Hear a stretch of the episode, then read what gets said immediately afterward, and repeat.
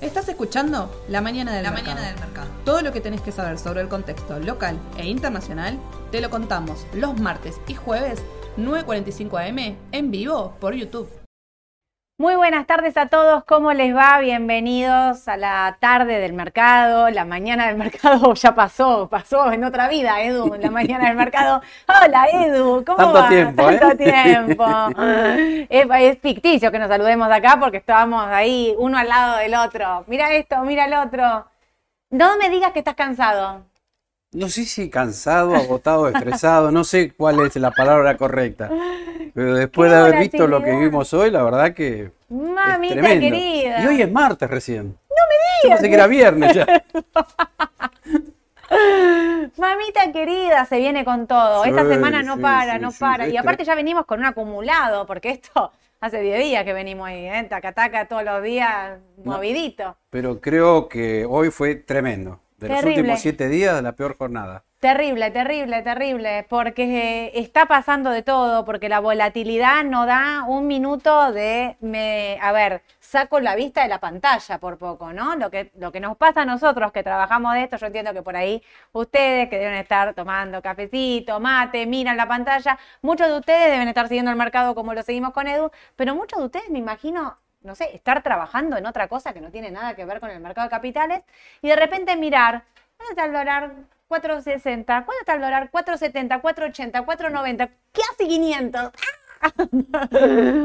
Tranquilidad, no pasó, o sea, pasó, todo esto pasó hoy, Mm. hoy. ¿En cuánto arrancó el dólar hoy? Yo perdí la cuenta. Mirá, si mal no recuerdo, arrancó el dólar MEP, me acuerdo, ¿eh? Sí, 4.49, de ahí saltó Ah, sí. cerca de mediodía, 4.70. sí. Eh, Sabés que me había olvidado, pero esto lo hablamos hoy en la mañana. 4.49 era el cierre que dijimos que era incluso era un poquito más bajo. 4.47 había sido. Sí, sí, sí. Terminó, eh, llegó a 4.70. Operado fuerte, ¿eh? 70 mal, es como que se venía el mundo abajo.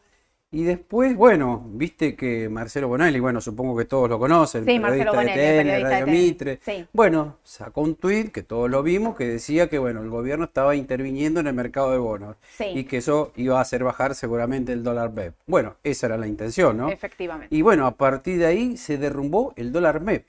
Sí. Pero ojo, no el blue, ¿eh? El blue creo que quedó cerca de los máximos.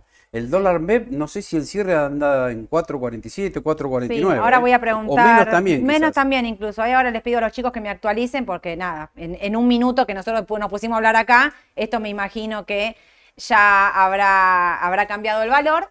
Pero ahora vamos a ver el cierre. Pero lo que sí me pasa es que, eh, como dice Edu, el dólar blue sigue en máximo. Esto de la intervención que escribió Marcelo Bonelli eh, es muy importante porque lo dijo como un dato oficial. Sí. Hay muchos datos oficiales. Hoy veo como mucha noticia oficial por medio de Twitter. ¿Viste que vieron? Sigan Twitter, Edu. Vos no sos muy fan de Twitter. lo voy a tener pero lo que, tenés que seguir. lo voy a tener que seguir porque no, no, se puede minuto a creer. minuto está en el Twitter. Te digo más, en algún momento hoy eh, tuiteó incluso Sergio Massa.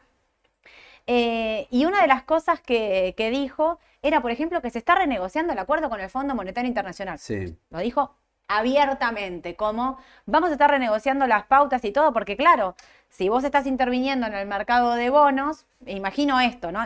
Imagino por qué sale a aclararlo y lo dice, que esto que ocurrió hoy, la intervención que habla Marcelo Bonelli, es con el aval del Fondo Monetario Internacional, que también sacó un comunicado, dicho sea de paso, diciendo esto es con nuestro aval, digamos, estamos renegociando con la Sí. Argentina el acuerdo del fondo. ¿Por qué? Porque vos acordate que ¿Te acuerdas? El, vuelvo, hagamos memoria, vamos para atrás. La recompra de bonos que había anunciado Sergio Massa ya por enero, Sí. que después viajamos a Estados Unidos y que en el capítulo 2 era no se puede recomprar bonos, el Banco Central no puede recomprar bonos. Después se viene el canje de la- del Fondo de Garantía de Sustentabilidad. El Fondo de Garantía de Sustentabilidad todavía no se hizo este canje, o sea, todavía no están a disposición los bonos del ANSES para venderlos. Pero entonces lo que está ocurriendo es que dicen vamos a intervenir en el mercado. No aclaran con qué, quizás son bonos del Fondo de Garantía de Sustentabilidad, quizás son bonos del, del Banco Central, pero sí aclaran vamos a estar interviniendo en el mercado Sí, directamente. mira, acá está palabras textuales de Bonelli. Economía decidió intervenir en el mercado. Perfecto. Bueno, ah, sí, a, sí, sí, a directamente. partir de ahí se derrumbó, pero mal, el dólar MEP. ¿eh? Yo cuando lo vi en 4.60, después 4.50, y no sé si al cierre quedó 4.47, 4.49, Esperá pero cerró eh, casi o neutro o con leve baja. Así que tuvimos una jornada Espera realmente que ahí tengo la foto de los demasiado chicos. movida, este, y encima Estados Unidos que no acompaña, que bajó más de lo esperado. No sé si tiene que ver con los balances o con lo- 4.47 es el precio, sí, del dólar MEP. Bueno, habrá bajado un Por poquito. debajo, o sea, quedó negativo. Quedó negativo, sí. Porque ayer era 4.49, o sea, estoy mirando el cierre en este momento, digamos, como que bajó un 0.3 en, el, en la jornada. Claro, sí, a ver, si vos venís y te conectás ahora y ves esto, decís, ah, hoy no pasó No nada. pasó nada, no. Pasó de todo, de todo pasó, pasó. de todo, pasó de todo. 4.47.50, 4.66 para el contado con liquidación. Lo que sí no bajó es como dice Edu, el dólar blue que estuvo a pasitos ahí de tocar los 500, cerró en 4.97. Pero bueno, también es un mercado informal, que no sabemos cuánto operó y demás. Lo que sí sabemos son estos precios que son la realidad, que son lo que está operando fuertemente. Y bueno, la verdad es que si ustedes miran eh, los diarios y hacen una pasadita ahí por, por los diarios, van a encontrarse con titulares de todo tipo y tamaño y color. Había urgentes cada cinco segundos, ¿viste? Había, oh, hoy hubo, el, diario Infobae hoy puso el minuto al minuto del dólar, ¿viste? Y te iba contando tipo, minuto a minuto, sube, to- va fulano, va mengano, interviene, no qué sé yo. Eh, la gente se estresa, a mí me parece que se estresa, pero me quedé con este titular, mira. Más intervino en, la política online, el urgente. Más intervino el Banco Central y usó reservas para contener la escalada del dólar. El dólar paralelo rozó los 500. Massa, a través del Banco Central, intervino fuerte en el mercado financiero, frena el contado con liquidación y el MEP. En economía dicen que la jugada estuvo aprobada por el Fondo Monetario Internacional. Que esto es lo que estábamos diciendo finalmente. ¿no? Coincide, con lo que sacó TN, que bueno, también dice el gobierno usó reservas del Banco Central para frenar los dólares financieros y discute cambios con el acuerdo eh, con el Fondo Monetario. Claro, sí, sí. El, eh, para mí se la juegan todo al, al viernes, ¿eh? Sí. Esto, mm, ahí también leía muchos que empezaban, eh, Twitter, ¿te imaginan? Twitter está en llama, o sea, es una cosa impresionante. Em, que hablaban de si, mm, si se renegocia el acuerdo, el acuerdo con el Fondo Monetario está caído. Yo creo que esto es un gris. A ver, no sé si está caído el acuerdo con el Fondo Monetario Internacional, porque voy a empezar a escuchar muchos que dicen, eh, si está caído el acuerdo con el Fondo Monetario Internacional, entramos en default. Si no tiene que haber pagos, no entramos en default. En default se entra, esto lo quiero aclarar porque vi un montón de, ah, viste, de alertas también para ver, ¿el mercado está acelerado? Sí. ¿Está convulsionado? Sí. Frenemos también las cosas, ¿no? Digo, ¿estamos en default? No. En default estás cuando tenés que pagar un bono, un vencimiento y no lo pagas. ¿Había vencimientos hoy para pagar? No. ¿Había algún bono que no pagaste? No. ¿Entraste en default? No. ¿No? Porque digo, si no, también se genera como un ruido, o sea, si estuviésemos en default, el riesgo país no estaría lo que está. Claro. ¿no? O sea, cuando estábamos, mira, me acuerdo el otro día, que todavía no, nunca lo pude presentar, pero es la decisión justa, pero que hice un informe de bonos con Mauro, qué sé yo, que obviamente no lo hacemos por obvias razones, porque repito un poco lo de Ale, no quiero estar hablando de un papel de Cresudi y que de todo, viste, como esta piba está mirando, otra, otro, vive en Suiza esta piba. Eh, me pasaba que digo, bueno, ¿dónde mm, el riesgo país? Miraba, el riesgo país en la época de, no sé, de Dualde allá, Y estamos hablando 7.000, sí, me puntos. grabado, sí, sí. sí. 7.700 puntos. Muchos me van a decir, la realidad no estaba mucho de esto. Bueno, pero el riesgo país, ¿cómo mide?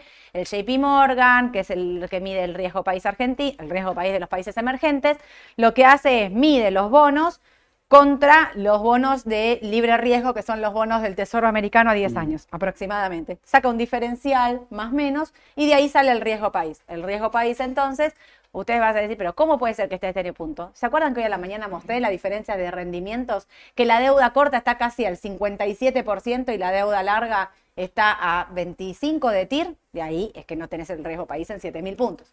¿No será que por ahí viene un rebote en el L30? Fuiste al dato. Quiero contarles una cosa. No sé si tengo las pantallas, pero bueno, me- ahí está. Sí, esta sí. Eh, quiero contarles una cosa. ¿Ustedes saben lo que pasó con las cauciones en dólares hoy? Recapitulemos. Las cauciones, que hay en pesos, hay en dólares. Como yo siempre les digo, es el instrumento más seguro, el que está garantizado por el mercado.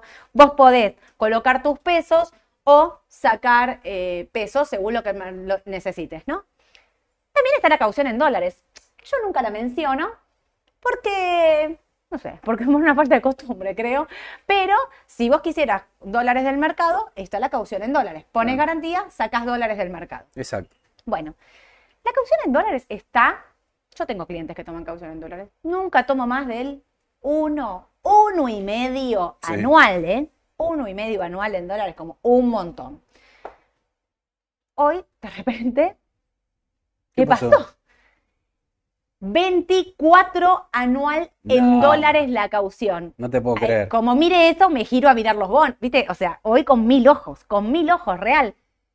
¿Qué pasó? ¿Qué pasó? ¿Qué ¿Por qué la gente está sacando, 24. por qué la gente está comprando dólares? O sea, están sacando dólares del mercado. Sí. ¿Para qué están usando esos dólares? Porque vieron que hay mil arbitrajes, o sea, mil desfasajes Ujú. en un mercado así tan convulsionado. Hay mil arbitrajes. Y después empecé a pensar, a, a recapitular, como que mi cabecita me...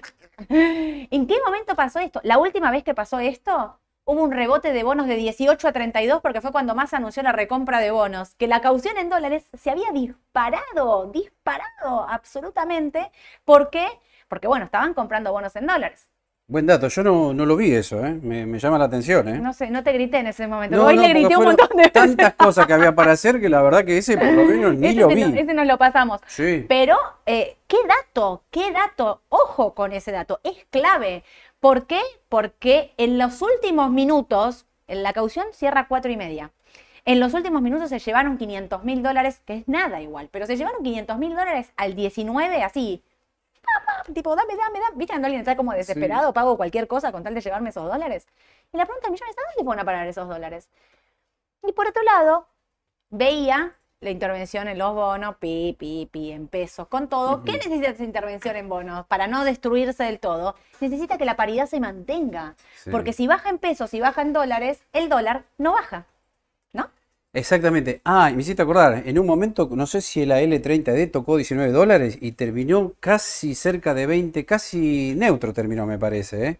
Eso implica ¿Cuál? que el AL30D, Ah, sí, sí, porque sí. el peso quedaba casi neutro, pero bajaba mucho en dólares cuando Claro. vimos el máximo Sí, del sí, dólar. terminó neutro. Y Eh, terminó pará, neutro, tengo, eso es una buena tengo las señal pantallas también, acá ¿eh? porque me están diciendo que las tengo actualizadas. Merval en dólares, bonos en dólares. Mira, 2061, 02. Positivo. Yo lo vi Hoy tocó 19. 1970. Por eso lo vi algo Tocó 19, no lo podía 19.70. creer. Antes de, mm, eh, de que nos prendan el aire, perdón, escribí en vivo. Sí, sí. Porque me había agarrado calor. Eh, antes de arrancar, alguien me estaba, no me acuerdo el nombre, pero alguien me hizo una pregunta muy copada. Estuve, me conecté al chat y estuve charlando un ratito con ustedes antes de, de tiempo, de que arranque este vivo. Y acá, Mark me preguntó, si bien todo es hipotético, ¿a cuánto podrían cotizar los bonos globales a largo plazo con una reestructuración y quita? En un buen escenario y en un mal escenario, 30, 40 y 50% de su paridad, ¿no? Entonces lo que, mm, lo que me quedé pensando es, bueno, ¿a cuánto podrían? Nosotros decimos, hoy estábamos con el tema de la TIR, la TIR está en 57 em, de TIR, el AL30, que es de altísimo riesgo. ¿A cuánto podría ir ese bono si le hacen una quita sé, del 50, del 40, del 30. Y acá lo que yo te quería contar, que por eso dije lo contesto en vivo porque era largo, esto tiene que ver, vos una reestructuración, ¿cómo la haces? Con, eh, con quita o sin quita, amigable, también tiene que ver el riesgo país. Esto es un poco lo que habla Milei cuando dice que esta TIR, que vale 57, va a ir a valer 10. Esto quiere decir que los bonos van a subir. Yo lo que digo es, el mínimo histórico de estos bonos es 18 dólares, ¿no? Para que tengamos presente. Por eso estuvieron muy cerca, Muy cerca, nada te diría. A nada.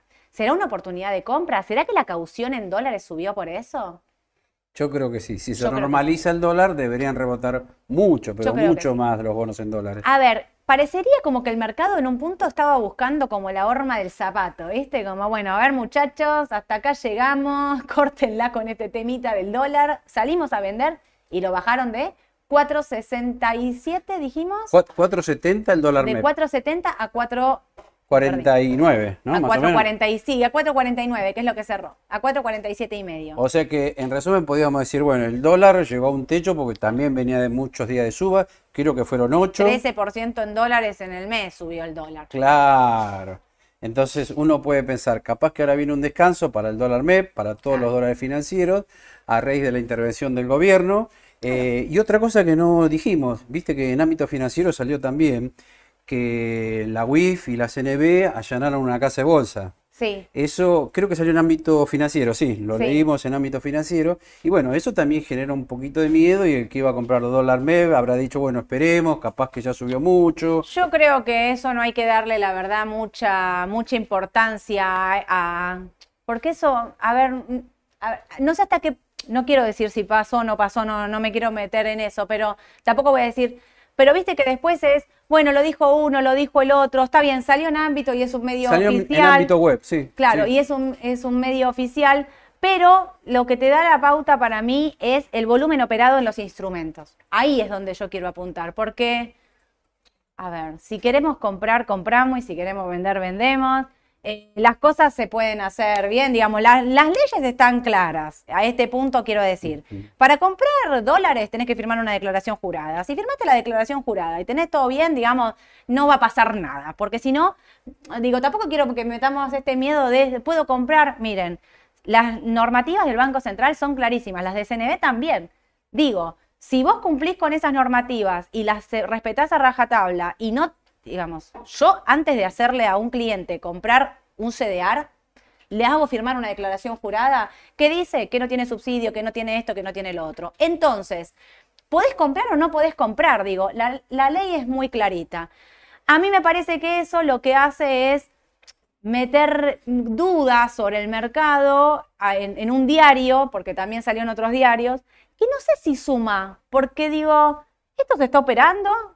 Al fin y al cabo ellos están diciendo, estamos interviniendo en los bonos, con lo cual me parece como que es muy claro, estamos interviniendo en los bonos y esto es lo que generó la baja del dólar. Claro. Yo no sé, o sea, no es que el dólar bajó porque la gente tiene miedo de comprar dólares. No. El dólar bajó porque hubo una intervención en los bonos fuertemente que hizo que el dólar pase de 4.67 a 4.69 a 4.47, digamos.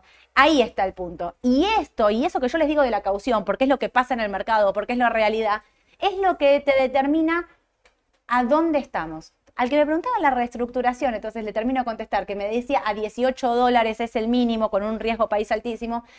¿Cuán- ¿A cuánto pueden ir? Y yo creo que estos bonos descuentan esa reestructuración. Incluso descuentan una reestructuración, me animo a decirte, con un 30 de quita. Sí, Son estos precios. Creo que tampoco sabemos si va a ocurrir realmente. No, no. pero- es la especulación del mercado. digamos. ¿A Claro, cuánto na- puede nadie, ir? nadie puede asegurar lo que eso vaya a ocurrir, porque encima además tenés ahora un pago en el mes de julio, Claro. con lo cual ahora también son más atractivos estos bonos en dólares, ¿no? Estos Creo que es el bonos 9 de van a julio pegar el pagan. 9 de julio una renta que, les decía el otro día, es una renta muy chiquita, son 1.200 millones de dólares que pagan entre todos los bonos y esa renta que va a pagar, eh, es lo que yo digo, ningún país, ning- nadie defoltea una deuda por Ujú. 1.200 millones de dólares, nadie, ¿eh? olvídense, eso no ocurre. Con lo cual... Me queda la duda de si ese movimiento en caución de dólares, que me parece que es lo que está marcando un, pic, un piso, no empieza el rebote de bonos, que fíjense lo que bajaron, 20% en dólares, sobre todo para el AL30, que es el, el que estuvo intervenido. Y otra cosa que quiero remarcar es la brecha que hay entre AL30D y GD30D, casi 20 abajo para el AL30D y casi 13 abajo para el GD30. Esa brecha hoy llegó a estar en un 27% y es un histórico también. La pregunta que muchos me hacen es, ¿es momento de pasarse del GD30 a la AL? Bueno, si vos... Hoy lo dijimos a la mañana también. Hoy Edu, hablábamos de la, hoy hablábamos de los largos y los cortos, Sí. ¿no? Rendimientos largos ¿Es, contra es cortos. buen momento? ¿Es buen momento? A ver, lo que va a pasar mañana, ninguno de todos nosotros lo sabe y esa es la realidad. Pero si vos querés arriesgar y pensás que se viene un rebote, el rebote puede ser claramente más sobre la L30 si logran contener el dólar que sobre el GD. Ahora, ¿está dicho que el dólar se calmó porque hoy bajó? No, esto no está cerrado. Esto Mm. fue lo que pasó hoy. Y mañana, como quien diría, empieza un nuevo partido. Otro, sí. Empieza un nuevo partido, ¿vieron? Es como el primer tiempo y segundo tiempo. Bueno, mañana empieza otro partido que vamos a ver qué posiciones se toman de un lado y qué posiciones se toman del otro, porque finalmente lo que se sabe es que esto fue con el aval del Fondo Monetario Internacional, que no es un dato menor.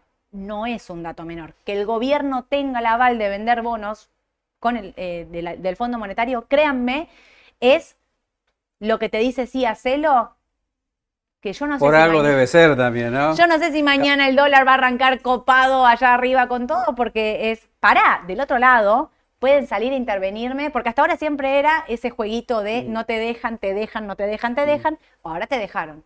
Te dejaron y te abrieron la puerta. Mm. Y no solo eso, están negociando que les manden fondos frescos ahora. Bueno, Con lo cual, habrá que ver si el dólar no llegó a un techo. Si el dólar llegó a un techo, esto tiene para rebotar. Y entonces Claro. a nosotros, que es lo que nos importa, a ustedes, digamos, qué compro, qué vendo, dónde me posiciono, esto tiene muchas posibilidades de rebote. Ojo con Aluar y Texar, que nosotros con Edu las recontra recomendamos de corto, de largo. ¿Trajiste algo de eso? Aluar, sí, Texar? sí, sí, sí. Mirá Texar. Claro, porque acá da la impresión que el análisis técnico no está funcionando, hay que decirlo, porque fíjense en todos los días de sobrecompra que tenemos. Ahí van a ver las barras todas rojas, que, ¿qué te delata eso? Fuerte sobrecompra. ¿Y qué te podría estar diciendo desde el punto de vista técnico? Bueno, que no sé si habría que comprar porque hay mucha sobrecompra y algo va a bajar. Y hoy les digo, lo que vi fue una toma de ganancia intradiaria cuando parecía que se derrumbaba Texar, Aluar, todo lo contrario. Pegaron un rebote y terminaron cerca de los máximos con muy buen volumen. Sí. O sea que acá puede haber otra lectura. Exact- ahí, ahí es donde, miren, las, miren dentro del mismo día todo lo que pasó. Porque Edu dice esto, que el mercado puede hacer que siga subiendo, Texar y Aluar sigan subiendo. Y claro, yo en este escenario y con este eh, contexto de volatilidad coincido. Y por otro lado les digo, cuidado si llegan a salir a controlar el dólar de verdad. Claro. Porque ¿qué se pinchan las expectativas de, de evaluación? Si se pinchan las expectativas de evaluación, estos papeles van a ajustar, porque Sí. son los ca- papeles que están funcionando como seguro de, de evaluación. Igual acá en el caso de Texar también juega a A mí favor es- el tema del dividendo, que lo nombramos hoy a la mañana temprano, eso es muy que era un importante. dividendo muy potente, que si bien no es en efectivo, reiteramos, es en especie, el año pasado lo pagaron en CEDAR, pero esta vez lo van a pagar con globales. Sí, Creo que es el 38 y el 41, y estamos Sí. hablando de un monto de 136 mil millones. Es- aparte que los bonos, eso te demuestra también que están regalados. claro. Están regalados, por algo están pagando. Claro, en entonces no está mal ese dividendo, porque No. además decíamos, lo vimos en Molinos, lo vimos en Anuar, cuando se hizo ex, tanto Anuar como Molinos, en pocos días se comieron el dividendo, se quedaron Claro. muy por arriba del valor ex. Sí. Y la especulación es, como este papel también va a pagar 30,19 por acción, es un monto importante. Entonces la especulación es, eh, estaba bueno el tema de la devaluación, estaba el tema del balance y ahora se agrega esto y uno puede decir, bueno, capaz que de acá al viernes el papel puede subir mucho porque ya el martes que viene se hace ex porque paga el jueves 4 de mayo. Así que quizás ese es el otro activo que tiene, perdón, Atractivo. atractivo, que tiene Texar, ¿eh? Sí. A mí igual son papeles que de largo plazo, digo, sacando el corto y todo este volatilidad fuerte que hay en el mercado, digo, yo miro Texar y miro Aluar y las dos son dos papeles que me gustan de mediano a largo plazo. No, no, no son papeles que si los tenés de largo no vendería. Por ahí de corto tienen que hacer una, una toma de ganancia, ¿no? Es la realidad, pero bueno, se viene el dividendo, Texar no. Pero Aluar, que está un poquito más arriba, más empinado, no sé si lo trajimos. Molly. Ah, trajiste Molly. tra- Ah, trajiste. Claro, porque todo. traje hoy Bueno, otra cosa que me llamó la atención, que subieron todos los papeles con perfil netamente exportador. Bueno, dijimos Texar, Alvar también hizo muy buen volumen y subió mucho. Y después tenemos exponentes dentro del panel general, a cual me refiero Claro. a, bueno, Semi, que parecía que también iba a ajustar hace unos días, ajustó un día y después siguió y pasó los 40. Sí. Habíamos Acá, dicho que 40 era Semi, ahí la un... tenés. Claro, habíamos que dicho que 40 era un techo, que ahí iba a bajar, iba a ajustar, se iba a tranquilizar y pasó todo lo contrario. La toma de ganancia duró un día. No, no, Con lo cual a uno puede pensar, bueno, se irá a 48 y después a 70 por fundamental, que lo habíamos dicho, ¿no? A mí me pareció que ese valor lo iba a alcanzar de acá a fin de año, pero bueno, el mercado se puede adelantar también, ¿no? acá hiciste el vivo. Acá fue que hiciste el vivo en 25, 26. ¿Cuánto valía? Eh, sí, el día que pegó el saltito, por Acá. creo que fue, sí, el vivo. Claro, 25, 26, ¿no? Sí, fue el día que 25, alertaste de 26, que. Vi 27. el balance de Semi, me dijiste, así con cara de. Claro. De Semi vas a hablar, te dije yo. Yo inclusive estaba dudando porque digo, de semi, ¿quién tendrá semi? Nadie le interesa, es un papel que no tiene volumen. Bueno, a partir de ahí empezó a ser un volumen impresionante. Así que para seguir teniéndola en cuenta, ¿no? Exactamente. Bueno, aparte de este papel por balance, me dijiste 78, 75. Sí, me tranquilamente, sí, por Y el otro es este, que me dijiste Molly, venís diciéndolo Moli, hoy también no un sé si montón subió de un veces. 14% también. Terrible. Bueno, ¿se acuerdan cuando lo nombramos por el tema del dividendo? Andaba por acá. Sí. Y dijimos, ¿se va a comer el dividendo? Se lo comió. Bueno, Sí. mirá dónde está ahora. 14% subo hoy. O Un sea, montón. coincidencia. Los pa- 640 tiene marcado este como objetivo y está a 589. ¿Ese es el, ese es el precio actualizado? ¿Me dicen? Eh, puede ser- Molly, please. puede ser ese Eh, valor y tiene un poquito más de recorrido, me parece. Tal cual. Tiene. A ver, el mercado. Acá tenía. Para que me fui para este lado. Para, acá. Mirá el Merval. Esto es lo que pasó hoy. Estos son, estos son precios de cierre, ¿no? Sí, está bien. Estos son precios de cierre. Esto es. Mirá lo que subió al lugar en el mes. 43%. Claro. Eh, Y mirá Galicia. 22, la mitad. Hoy habíamos dicho también que los pa- 32. Acá estaba, no la encontraba. Viste que hoy habíamos dicho los papeles que no tienen perfil exportador o por ahí que están Ujú. endeudados en dólares, esos papeles iban a estar tranquilos. Encima, como bajó Estados Unidos, bueno, tanto Galicia como IPF, que son los rectores, estuvieron para abajo. Sí, oye, O sea- los ADR estaban todos para abajo. Claro, habíamos dicho que de corte Menos mediano no era muy atractivo, sí de, de largo plazo, ¿no? Mm. Eso también es bueno aclararlo, ¿no? ¿El Merval está para corregir, Edu? En teoría, sí. Sí, ¿no? Sí, sí, sí, sí. Vamos a ver mañana con el tema del dólar también, ¿no? Merval en dólares, 6.50. Está para corregir. Está para corregir también. Ahora sí. Ahí hay una distorsión entre el dólar y demás, porque vos mirás el Merval en dólares, pero bueno, la distorsión se genera en esto, ¿no? De que hoy los papeles argentinos no bajaban y en realidad tenía que ver con la fuerte suba del mercado del contado con liquidación y entonces te, mueve un poco el tema del Merval, pero está para corregir un, un poquito de corto, ¿eh? Como que no logra, los 6.70 finalmente es lo que no puede pasar. Igual, si lo veo subiendo, lo veo hasta 6.70 y ahí haciendo una tomita de ganancias, no lo veo impulsándose, salvo que venga un notición de esos noticiones que decir. somos Bueno, no lo descartemos. Puede haber noticias, bueno, ojalá. ¿viste? Obvio, obvio, obvio. Mira, me dicen acá que Molly cerró 587, 14,2 arriba. Bien. Perfecto.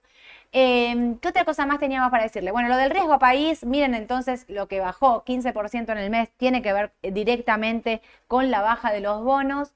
Repito, el tema de la caución en dólares fue algo que hoy me hizo ruido y cerró cuatro y media de la tarde, no es que cerró tanto tiempo más, eh, que dio mucho margen, pero sobre la hora seguían vendiendo, entonces, Me acordé algo de Texar. ¿qué? Ahí salió en el sistema que abrieron nuevas bases de Texar, más arriba, ¿no? Ah, sí, Así que ese a veces suele ser un dato también, ¿no? también. Sí. Sí, sí, si abren bases para arriba, Si quiere uno decir tiene expectativa que el papel, vaya para arriba, bueno. tal cual. Es una señal, suele ocurrir cuando un papel Sí. está muy tomador. Para, en el medio llegaron los balances de las tecnológicas, Edu. Decime Muy que llegó bien, bien. Microsoft. Bien. Muy bien, 2.24 era el estimado y eh, llegó 2.45 y las ganancias también, 51 era el estimado y, y vino casi 53. Muy bien, ¿cuánto está subiendo Microsoft en el after? Casi un 5, claro, Bueno, porque bien. Vendrá el rebote ahí está, claro, ahí Ale, Ale me dice, Microsoft 4.2, Google 4.5 está subiendo porque también vino re bien la previsión del estimado 1.08 contra 1.09, bueno, ahí estuvo más justito. Pero los ingresos vinieron muy bien, 69.8 contra 68.8, bien para Google. ¿Y qué más llegó esto? ¿Qué es Visa? Visa vino también muy bien, 1.99 contra 2.09. Y los ingresos vinieron también bien, 7.8, vino 8 contra 7.8. Así que todo subiendo en el after, Visa 1.9 en el after arriba, 4,5 para Google, 4.2 para Microsoft. Eh, no tenemos, eh, no traje eh, cosito de, de QQQ, ¿qué hicimos? No trajimos. Eh, Estábamos tan concentrados Sí, en me- Argentina que no no, trajimos. claro, no, no, no lo Pero esto es un muy buen dato, es lo que estábamos esperando. Lo que dijimos hoy en la mañana, ¿se acuerdan? Lateraliza, no define para dónde va. Esto mañana se subirá al Y mercado. esperemos que sí, ¿no? Porque hoy se destruyó. Sí. Escúchame. Hoy terminó mal. Hoy terminó horrible. Las, eh, eh, las acciones de First Bank bajaron 47%. Chau. Y los 10 mil millones de dólares que le habían tirado ahí los principales bancos se evaporaron. Sí. Chau, no le importó a nadie. Como hubo retiro de depósito por 100 mil millones de dólares, no le importó a nadie. ¿Arrastra eso Edu, el mercado? ¿Vos qué pensás? No, Y yo creo que en parte lo de fue consecuencia de esto. no genera confianza eso. No, no, y además, viste que me has dicho, un papel muy peligroso, ya venía en picada y esto de balance que no gustó, viste, sigue Sí. siendo una opción sumamente peligrosa. Totalmente. Sí, no, no, ni hablar. Pero digo, si tenés, eh, comprás bancos ahora, pero líderes. eh, Citi, JP JP Morgan. Morgan, claro. Vamos a los clásicos, a los seguros, ¿no? Sí, Que el balance de JP Morgan vino muy bien. muy bien. Es como muy que bien. la crisis ni le pegó, me parece. Ni la vio. No. La vio pasar. Sí, sí, la vio pasar por Literal, arriba. sí, sí, sí. Eh, otra cosa que quiero preguntar, pará, voy a contestar algunas preguntas. A ver. Alejandro nos pregunta, ¿cómo ven las letras? Atento a la subida del dólar, garantiza suba del ESER. Bueno, a ver, mañana hay licitación. La licitación en pesos, mañana paga el TV23 y las letras la S28A3, que es la de abril ahora que vence. Y van a poner letras, obviamente, junio, julio, LESER, LEDES también, LED tasa fija. La pregunta, ay, ya engancho con esta, mira, quiero verte en vivo. ¿Vendés dólares? ¿Ah? ¿Cuánto está? Para, para, Me hubiera gustado vender a 4.70 por ahí. bueno, pero ahora está esto, Eduardo. No vendiste hoy, no me vengas con el me hubiese, me hubiera. 4.47 y medio, Eduardo. Sí. ¿Vendes dólares a 4.47 y medio para licitar una letra, para comprar una letra? Si estaba 100% en dólares, un poquito no estaría mal, me parece, ¿no? ¿No? Un 20% para pasar esa tasa. Si estaba 100% dolarizado por ahí, claro. ¿no? Y si tenés diversificado. Sí. Yo espero que nadie esté 100% en un instrumento, como está diciendo acá mi amigo Eduardo Fernández, porque no hay que estar 100% en Claro. una cosa. Pero digo, si tengo bonos, tengo acciones, tengo, Mm. qué sé yo, y una parte la tengo incluso en Aluar y en Texar. Sí, sí. Y De en dos AL30. posiciones, sí. AL30 yo pienso que en dólares va a subir, por eso no... No, no, sí. por eso, por eso. Sí, si claro. tenés AL30, no vendo. No vendo. Si no tenés, sí compraría algo. Comprarías AL30, Y un una po- de las opciones. Y un poco a tasa, un 10%, un 15%, sí. Un 10, un 15 de, let- de letras ahora tendrías. Partiendo de la base que es un cliente que está 100% dolarizado, ¿no? No, no, claro, no. Porque que si no está tenés un 20% en comprado. dólares, no sé si lo haría. No, no, no, que no está 100% comprado. Esto me parece que es lo más importante. Que no está 100% comprado, que estás utilizando una parte de riesgo para hacer carry trade en un Sí, momento donde sí, sí, sí. las llamitas del Banco Central están llamitas. ¿no? Nadie está diciendo que sea conservador ni cerca. Pero digo, porque empieza la pregunta, ¿me paso a letras ahora? Vamos a suponer que mañana licita Sí. y licita con esta tasa efectiva anual que hizo el otro día, eh, que daba 100... 130. Pará, ¿será verdad que el Banco Central va a subir 500? Mira, te voy sobre el rumor del rumor. El rumor era, en uno de los 8 millones de rumores que tuvimos hoy, que el Banco Central va a subir la tasa 500 puntos para contener el dólar. Sí, puede ya ser. subió. Vamos a, claro, para mí es viable, ¿eh? Es viable. ¿Está en 81 la tasa? Sí. Sí, Está en subió 81. tres- 300 puntos. Claro. ¿No? Se va a 86 Sí. la tasa anual. Vos, ¿vendés dólares a 447,50 para pasarte a algo a letras con estas tasas?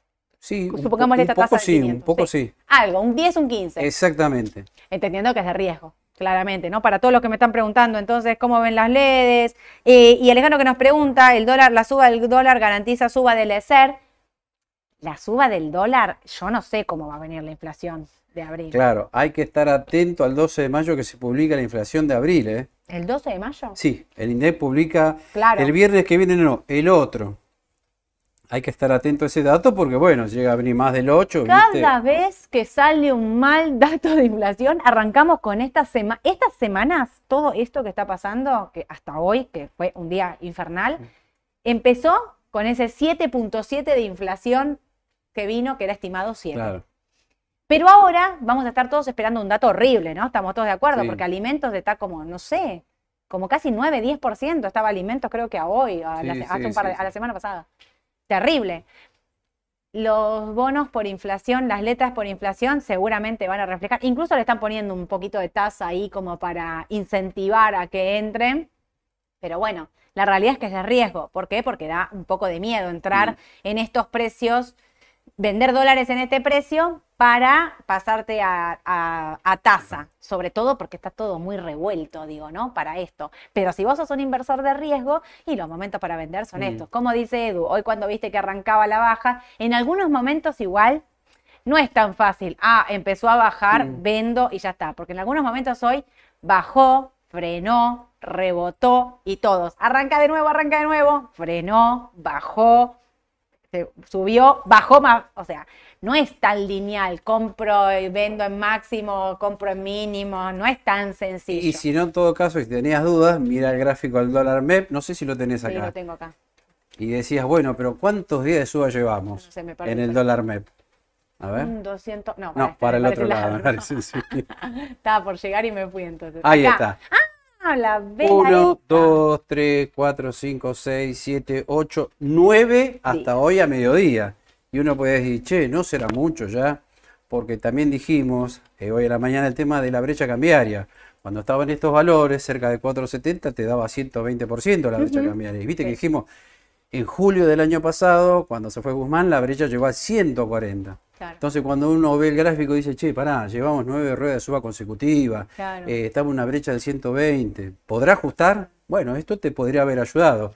A mí me parece que esta posición del gobierno de hoy, que tiene mucho que ver con la charla de Alberto ayer con Pelle, que salió, vieron que lo que hablamos hoy a la mañana, que salió en la política online, que decía, eh, bueno, basta, o sea, como básicamente como intervengan y corten esto porque así no se puede seguir, para mí tiene que ver con esto.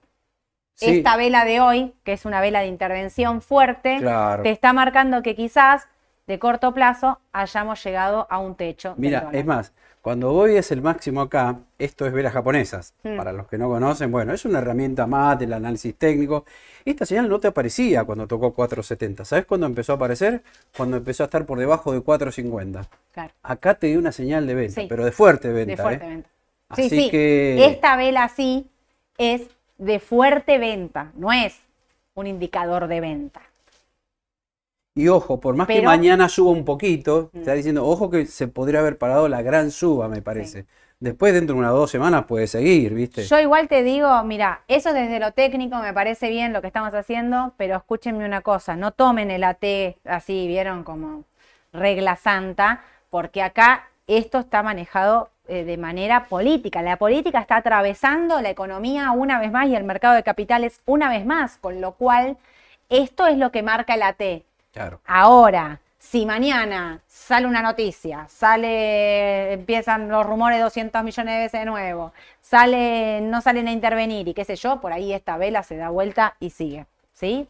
La lógica Mm. dice que esto, Es como que en corto llegó. plazo, hasta acá llegamos. Pero de acá a dos semanas no lo sabemos. tal cual. Rofi pregunta, ¿conviene tomar ganancias de CDR por la manipulación del CCL? Si es por contado con liquidación, sí, claro, porque si pensamos que hasta acá llegó el dólar, los CDR van a bajar, en- si baja el contado con liquidación, los CDR van a bajar. Ahora, vamos a suponer que tenés Microsoft.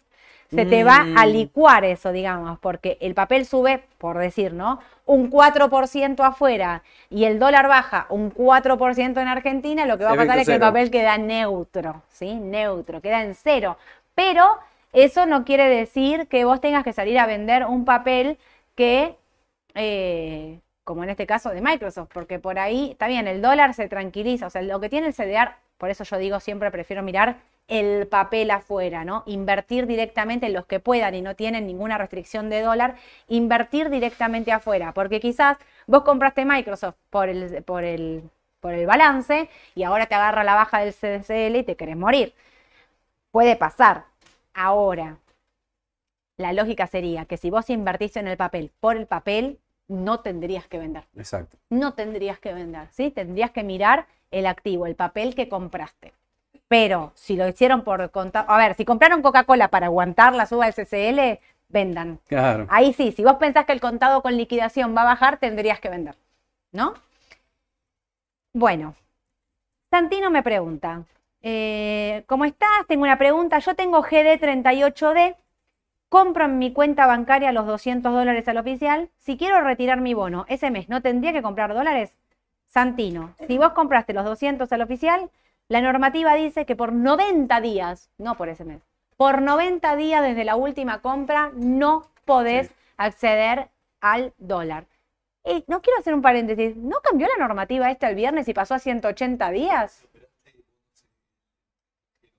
Ah, ley extranjera, Ley perdón. extranjera. Sí, sí. Bueno, GD38D, ley extranjera. Sí. No podés por 180 días, la nueva normativa, ¿no? Eso es del viernes pasado.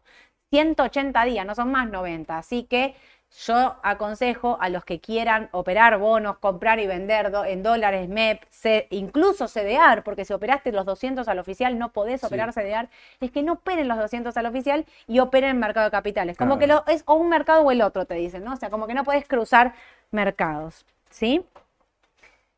Eh, Oscar, tengo mil dólares disponibles. ¿Compro a L30D? Si son los únicos mil dólares que tenés disponibles, Oscar, no, no compres a L30D porque es de recontrarriesgo. Ahora, si tenés mil dólares para incorporar a tu cuenta, em, sí, y que querés tomar una posición de riesgo, yo sí compraría, asumiendo riesgo, ¿no? Estoy hablando de un riesgo alto. Tesla, Verónica pregunta, Tesla que está abajo, ¿es momento de entrar? Yo Bueno, dijimos que no, el balance no vino bien, No. Se le están reduciendo los márgenes, sigue bajando el precio de los autos eléctricos, y por gráfico estaba muy, muy complicada. Tal cual. Eh, para, tenía otra cosa más acá. Eh, Carlos me pregunta. Ah, no, Adrián dice: las Badelar también me gustan con esta suba. Claro, porque lo que son bonos Badelar, todo tiene para, si sube la tasa, y si llegara a subir más la tasa, tienen un buen rendimiento. Así que todo lo que es Badelar, sí.